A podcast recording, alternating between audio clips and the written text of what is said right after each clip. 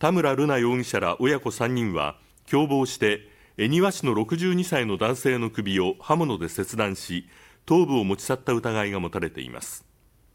今年5月下旬札幌市内のダンスクラブで瑠奈容疑者が被害男性と会った際父親の修容疑者もいたことが分かっていて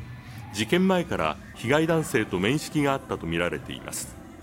捜査関係者によりますと3人の自宅から男性が当時身につけていたとみられる服や財布が見つかっていたことが新たに分かりました。